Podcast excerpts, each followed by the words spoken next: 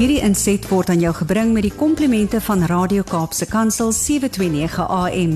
Besoek ons gerus by www.cape pulpit.co.za. Môre môre uit 'n heerlike Pretoria uit. Mense sal nie sê dis herfs nie, dis 'n wonderlike sonskyndag hier bo by ons in die noorde. Fantasties. Ja. Dit reën weer lekker hier by ons. So lyk like by ons mm. weer wie, ons weer begin regdraai. Ons weer begin regdraai. Ja. Baie baie goeie nuus vir baie mense, baie slegte nuus vir my. Ek is nie so 'n wintermens nie.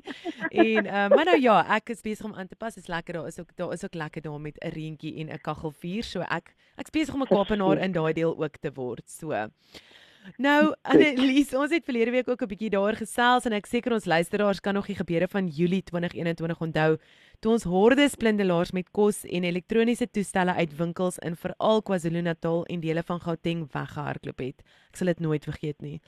Kon die mm. owerhede ooit bepaal of hierdie produkte hoofsaaklik vir eie gebruik gesteel is en of dit was om te herverkoop? Ja, ek dink nogal dit was vir beide, jy weet, ek dink nie hulle kon ooit hulle presiese vinger daarop lê nie behalwe wat ons nou op sosiale media aangesien het, maar ek kan nogal dink dat heelwat daarvan probeer verkoop is aan tweedehandse winkels of pandjieswinkels of dat van hierdie ouens dalk gesê het vir hulle mede-gemeenskapslede man weet jy ek kan vir jou hierdie splinter nuwe televisie sal ons ooit daai prentjie verkoop. Vergeet van daai ou wat daai groot televisie in sy kar probeer kry het. Ek sien dit nou nog so goed voor my. Maar in elk geval daar was hierdie reuse televisie gewees wat hy skielik dalk vir iemand sou gesê het maar weet jy wat dalk kan jy vir my 1000 of 2000 rand gee vir hierdie televisie en ek dink daai ding kos seker 10 of 15 of 20000 rand. Ek moet nou sê ek weet nie regtig wat kos se televisies nie, maar ja, ek dink jy die lank en die kort is baie ouens het gedink dis 'n maklike manier om geld te maak. En daar's mos hierdie Engelse spreekwoord wat sê desperate times calls for desperate measures. Nou daai was nie desperate times nie in my opinie was dit in elk geval niks anders as kriminaliteit nie. Maar kom ons sit onsself nou dalk in 'n situasie van die ekonomie druk. Dit weet ons almal. Niemand hoef daaroor te twyfel nie. Nou kan jy dalk dink jy het 'n paar rand kontant nodig. Nou is daar een van twee opsies. Jy weet, jy kan jouself dalk sê maar ek gaan dalk nou 'n ekstra werkie probeer doen of handewerk doen om om 'n ekstra geldjie in die hande te kry. Ek het jy ook al gelees van 'n storie van mense in Momsbury wat hulle werk verloor het en so kreatief was met goed wat hulle begin doen het, maar dit is nou nie ons doel van ons gesprek vandag nie. En die ander was, ek weet die ander ouens sal sê nee man, ek gaan kort vat vat. So as ek nou 'n vragmotor hier langs die pad sien wat skielik met meganiese probleme het, dan gaan ek dalk dink maar daai ou gaan nou nie die die moeite hê doen om om my te stop as ek dalk nou van sy produkte van sy vragmotor afgaps nie en ek kan dalk van daai goed gaan verkoop vir 'n ekstra geldjie en ons sien gereeld op sosiale media sulke posts wat gemaak word van net sy waar ouens bier steel of kos steel of selfs elektroniese ware steel. En dan sien ook ook nog 'n ander krisis, jy weet, veral nou met beerkrag sien ons dalk van ouens elektroniese toerusting wat al hoe meer begin die gees gee. En die versekerings het ons nou hierdie laaste tyd laat weet baie van hulle, hulle gaan nie meer hierdie tipe van goederes betaal nie. Nou sit mense met 'n krisis. Wat doen ek sonder 'n yskas? Jy weet, wat doen ek sonder hierdie elektroniese toestel? Ek het eenvoudig nie die geld nie. So waar gaan ek 'n nuwe een in die hande kry? Baie ouens sit dit uit op sosiale media En ons moet altyd onthou, daar's hierdie mense op sosiale media wat kyk wanneer is daar geleentheid wat hulle iemand om die bos kon kan lei. En nou skielik sê hulle vir jou maar jy hoef nie na 'n winkel toe te gaan nie. Kom na my toe. Ek het 'n spiksplinter nuwe yskas wat ek vir jou kan verkoop vir 1000 of 2000 rand. En dadelik dink jy, oh, hierdie is absoluut net my geleentheid wat ek nou 'n ding in die hande kan kry. En jy vra nie 'n tweede vraag van waar kom hierdie ding vandaan nie. Is dit dalk per ongeluk 'n ou wat wat hom in die hande gekry het van 'n van 'n vragmotor af of op 'n manier waar hy hom nie in die hande moet gekry het nie. So die lank en die kort is dat as ek en jy iets wil koop wat nie splinternuut is nie of dalk ook iets wat splinternuut is en dit kom nie van 'n normale winkel af waar ons dit gewoonlik gaan koop nie. Dat ons begin met vra maar mag daai ou dit koop of verkoop sodat ek en jy ons risiko om gesteelde goedere te koop op 'n manier kan verminder voordat ons 'n betaling maak. Nou Annelies, is daar 'n spesifieke wetgewing wat riglyne gee ten opsigte van wanneer en hoe ons tweedehandse goedere kan herverkoop, ag um, kan koop of verkoop? Is daar so 'n riglyn ja, daar? daar's 100% sulke riglyne en ek onthou jare terug toe hierdie wet net in werking getree het. Hier was dit was hier by 2009, dit wet 6 van 2009. Het ek nog al 'n jy weet in diepte artikels daaroor gedoen destyds saam met Business Against Crime. En hulle het nogal baie klem gelê op dit om vir die, die publiek destyds te sê maar daar spesifieke regulasies wat nou in plek is en ek dink baie min luisteraars besef dit dat die tweedehandse bedryf um so goed gereguleer behoort te word. Dit gebeur nie altyd in praktyk nie, maar die wet is minstens daar. En in die eerste instansie moet ons mekaar gaan sê, maar wat is tweedehandse goedere? Jy weet dit help alles daar's 'n wet, maar ons weet nie ons verstaan nie wat dit is nie. Nou in hierdie geval word tweedehandse goedere gedefinieer as goedere wat in gebruik was deur 'n ander persoon, anders as die vervaardiger daarvan of deur 'n persoon wat daarmee gehandel het om namens die vervaardiger dit, jy weet, te kan doen en dit is produkte wat 'n waarde het as meer as R100. Hulle die wet bemoei hom nou nie met klein goedere as ek nou weet iets gaan verkoop wat wat minder as wat minder as R100 werd is nie. So dit gaan oor goed wat meer as R100 werd is en wat voorheen aan iemand behoort het. Nou die belangrikste vir ons om te weet is dat enige ou wat optree as 'n tweedehandse goederehandelaar moet geregistreer word by die nasionale kommissaris van die polisie. So hy moet aansoek doen of sy moet aansoek doen by die nasionale kommissaris van die polisie om te registreer. En dit sluit in die ouens wat 'n pandjieswinkel wil bedryf en die ouens wat met skroot metaal wil handel dryf. En dit is so belangrik veral in 'n tyd wat ons leef waar koperkabeldiefstal 'n reuse probleem is. Ek weet hier in die noorde is dit 'n ongelooflike groot probleem. En die wet is veronderstel om of die wet nie veronderstel nie, die wet is is jy weet gee spesifieke riglyne ten opsigte van hiervan. So dit sê net vir jou daar's altyd 'n mark en iemand wat hierdie wet oortree vir ouens wat dit koop en dis 'n groot probleem. So as ons nie meer daai mark het nie, gaan ons nie meer die groot probleem hê nie. Maar kom ons gaan gou-gou terug na die ouens wat daarvoor wil registreer. Nou as ek wil aansoek doen vir registrasie om 'n tweedehandse winkel te bedryf, dan gaan die nasionale kommissaris byvoorbeeld vir my sê net ek het spesifieke toestemming om 'n sekere goed handel te dryf. Hy gee nie vir my 'n oop beursie om te sê hier kan jy enigiets doen nie. Jy doen aansoek om 'n spesifieke goed handel te dryf. En dan moet daai sertifikaat as dit as dit aan my toegeken word, moet dit uitgestal word of opgesit word in my winkel. En as ek byvoorbeeld 10 winkels het reg deur die land met watter ek ook al, jy weet, in tweedehandse goedere bedryf, dit gaan met my so goed. Ek maak in 10 dorpe verskillende winkels oop of in in een dorp 10 verskillende winkels oop, moet ek vir elkeen van daai takke moet ek aansoek doen. En daai sertifikaat of daai registrasie is dan geldig vir 'n periode van 5 jaar en ek moet hom as ek inloop in 'n winkel en ek gaan byvoorbeeld nou 'n tweedehandse lesenaar of wat in geval ook al is, dan kan ek dadelik vra maar waar is jou registrasiesertifikaat? Jy weet as 'n eerste bron van om te sê maar hierdie ouens het tog al die eerste deel van die wet het hulle nagekom. Hmm. En dan is dit ook belangrik om te weet watter ouens gaan nie kwalifiseer om aansoek te doen vir die handel dryf in tweedehandse goedere nie. En dis mense wat vir in die periode 5 jaar voor die aansoek gefonnis is tot tronkstraf, tronkstraf vir diefstal, bedrog of korrupsie of 'n ander oortreding waar oneerlikheid 'n element is. En jy kan nou nogal dink, dit maak sin vir my dat jy nie by so ou wat in die 5 jaar voor dit, jy weet, bietjie skuldig was aan sekere goederes, wil gaan handel dryf nie want miskien verkoop hy nou iets aan my wat hy nie veronderstel is om aan my te verkoop nie. En in die tweede instansie gaan jy ook nie suksesvol kan aansit doen vir registrasie. Jy gaan met ander woorde gediskwalifiseer word as 'n handelaar as jy byvoorbeeld 'n ongerehabiliteerde insolvente persoon is of skuldig bevind is aan 'n oortreding in terme van die wet op tweedehandse goedere binne sekere tydperke. Maar vir my en jou is dit belangrik om te weet, elke ou wat tweedehandse goedere of skootmetaal of sekere tipe van goed wil verkoop, moet aansoek doen vir registrasie by die nasionale kommissaris. Hy moet sy sertifikaat toon en daai sertifikaat is vir 'n periode van 5 jaar geldig. Annelies, sê gou vir my watter prosesse is in plek om handelaars en natuurlik uiteindelik die publiek se risiko te verminder om gesteelde goedere te koop by sulke tweedehandse tweedehandse winkels?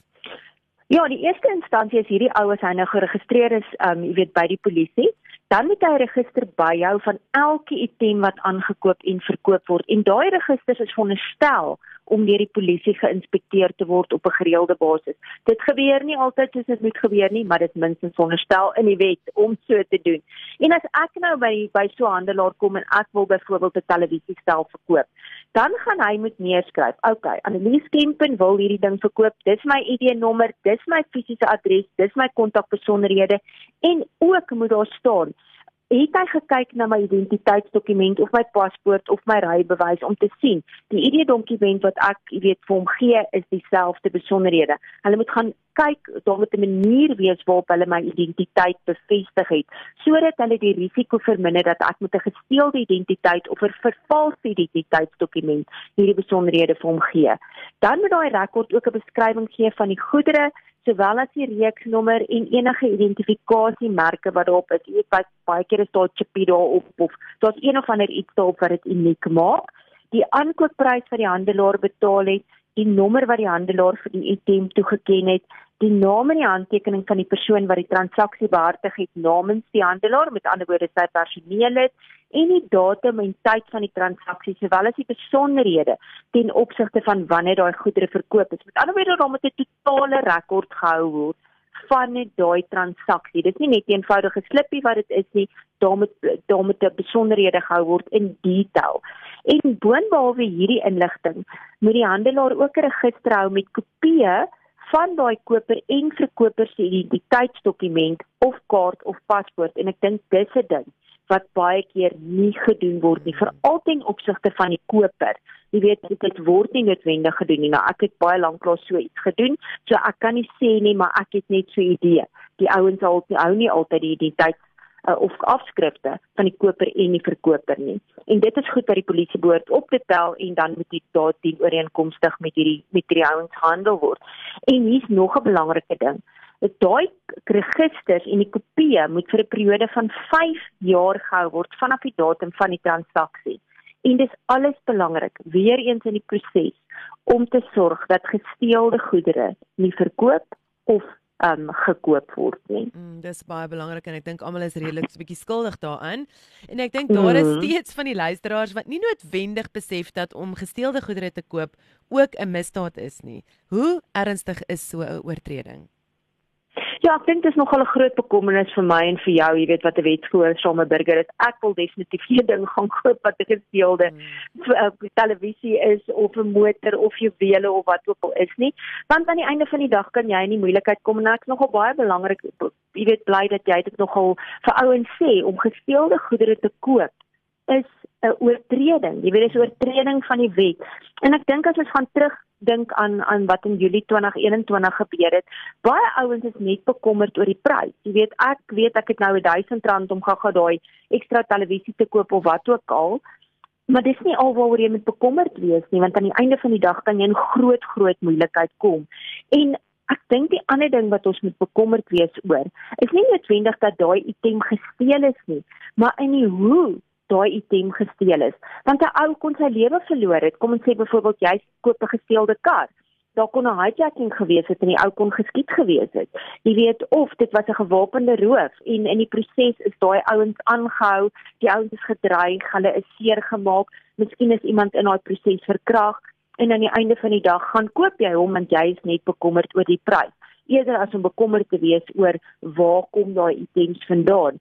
En ek dink dit is belangrik om vir ons luisteraars te sê dat enige item wat in my besit gevind is en ek kan nie verantwoordelikheid verantwoording doen ten opsigte van hoekom ek besit van daai item nie kan dit my skuldig maak aan 'n oortreding van 'n wet. En aan die einde van die dag kan daar 'n soortgelyke straf aan my opgelê word as aan die oorspronklike dief as ek dit nou so kan stel. So dit beteken dat ek en jy by plekke moet kom waar die eienaars of handelaars alles in hulle vermoë doen om vas te stel of die verkoper die wettige eienaar van daai goedere was, maak nie saak of dit 'n voertuig, huishoudelike goedere of juwele is nie. En dan kom ons terug by hoe maklik dit is daar om goed op aanlyn platforms te koop sonder om vrae te vra. So rukkie terug as daar waarskuwing wat die polisie uitgereik het nie net vir ouens om te kyk na jy weet motors wat hulle verkoop op aanlyn platforms nie, maar dat daai ouens aan die einde van die dag hulle die motor is gepaal by hulle, ek gaan verkoop my kar um of 'n ander ou wat ek byvoorbeeld op Facebook of wat ook al raak geloop het en daai ouens word aangehou en die kar word weggevat sonder dat jy enigstens 10 sent kry, neven mind 'n paar duisend rand sou koop nie. So jy moet nogal versigtig wees daarvoor. Nou daar's 'n instansie baie bekende tweedehandse verspreider in Suid-Afrika wat juist na aanleiding van die 2021 blindery het hulle skielik prosesse in plek gesit om te sê maar ons doen nou ekstra om te voorkom dat hierdie items wat aan ons verkoop word, goed is wat gesteel is by ander wettige handelaars. So dis 'n hele storie wat ek in ons artikel wat ons in Terforms gepubliseer het, presies verduidelik het, maar die lank en die kort kom daarop aan kom daarop neer dat as ek items vir hulle gaan verkoop tot vandag nog, moet ek die, die faktuur of die strokie inhandig as bewys dat ek oorspronklik daai items verkoop het of aangekoop het. So dit sê net vir ons hou jou strokies, nie net as die waarborg verby is nie, maar vir 'n baie langer tydperk.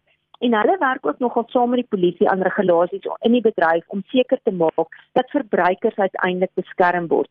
So hou hulle hulle hou hulle rekords en register op datum soos wat die wet vir hulle sê en hulle gee die polisie enige tyd toegang om daai goed te kom um uh, jy weet inspekteer. Maar nog iets wat hulle bysit is hulle sê 7 dae nadat hulle daai items gekry het plaas hulle dit op hold sodat hulle kan probeer vasstel of daai items nie dalk gesteelde goedere was nie. En dan het hulle nog 'n stelsel in plek gesit om slagoffers van 'n huisbraak, diefstal of roof uh, roof huisdoof ook um kans te gee om fotos op te laai van hulle items om te keer dat hulle dalk per ongeluk daai items koop en ook ander takke. So as ek nou byvoorbeeld hier in die ooste van Pretoria waar ons woon, dalk nou die slagoffer was van items wat by my gesteel is, kan ek daai foto's van die van my elektroniese toerusting op hulle webwerf laai. Hulle versprei dit aan al hulle handelaars om te sê maak seker jy koop nie hierdie items by iemand nie sodat daai risiko net eenvoudig verminder word en ek dink dit is nogal 'n baie oulike idee. Dit sê vir my en jou, dis 'n goeie idee om foto's te gaan neem van al ons elektroniese ware plus hulle reeksnommers. Nie net is dit goed vir vir ons versekeringsdoeleindes nie, maar ook as dit gesteel word, dat jy dit kan gaan oplaai op hierdie tipe van ouens se webwerwe sodat hulle nie uiteindelik daai goed kan koop nie. Aan die einde van die dag Ons almal is gedruk vir geld, maar as jy 'n winskoop aangebied word, maak seker dat prys nie alles nie, want die kans is baie goed dat as dit 'n verskriklike groot winskoop is, daai daai item dalk 'n gesteelde item is wat dalk gekry is na huisroof of na 'n uh, jy weet 'n maak nie saak watter manier nie waar die eienaar dalk seer gekry 'n uh, seer gekry het of dalk self gedood het. So doen jou huiswerk baie goed voordat jy gebruikte goedere aankoop. Ja, Annelies, daar is baie waardevolle inligting. As jy meer van dit wil weet, kry jou hande op 'n kopie van Servamus se veiligheids- en sekuriteitstydskrif. Jy kan dit aanlyn kry by hulle, soos jy kan 'n aanlyn weergawe kry of of 'n gedrukte kopie. Jy kan na enige van hulle sosiale media platforms toe gaan, Servamus is op sosiale media, Facebook, LinkedIn, ehm um, Twitter, jy is op alles omtrent Annelies. Instagram, ja, ons is daar. En natuurlik ons webwerf. En hulle webwerf www.servamus.co.za. Ehm um, Annelies, vreeslik baie dankie vir jou wonderlike inligting wat jy vir ons gee en die harde werk wat jy behind the scenes doen om regtig vir ons die beste inligting te bring want ons weet nie al hierdie goed nie. Ons is weet jy die daag weer die ou op straat is, weet dink jy koop 'n winskoopie en aan die einde van die dag is jy eintlik besig om 'n om 'n onwet wettige transaksie te doen. Dankie dat julle mm. ons op ons tone hou en dat ons ook hierdeur mekaar kan um, verantwoordelik hou vir dit waarmee ons besig is. Groot plesier en ja, ons is daar mekaar te bemagtig en te sorg dat ons nie slagoffers word van misdaad op een of ander manier nie. Verseker, ek sien uit na ons volgende gesprek volgende week en dan praat ons dan. Mooi bly. Dankie vir almal vir die week. Met, met of sonder reën. Met of sonder reën, verseker. Lekker dag. Mooi bly. Bye bye. Dankie. Bye. Hierdie inset was aan jou gebring met die komplimente van Radio Kaapse Kansel 729 AM. Besoek ons gerus by www.cape pulpit.co.za.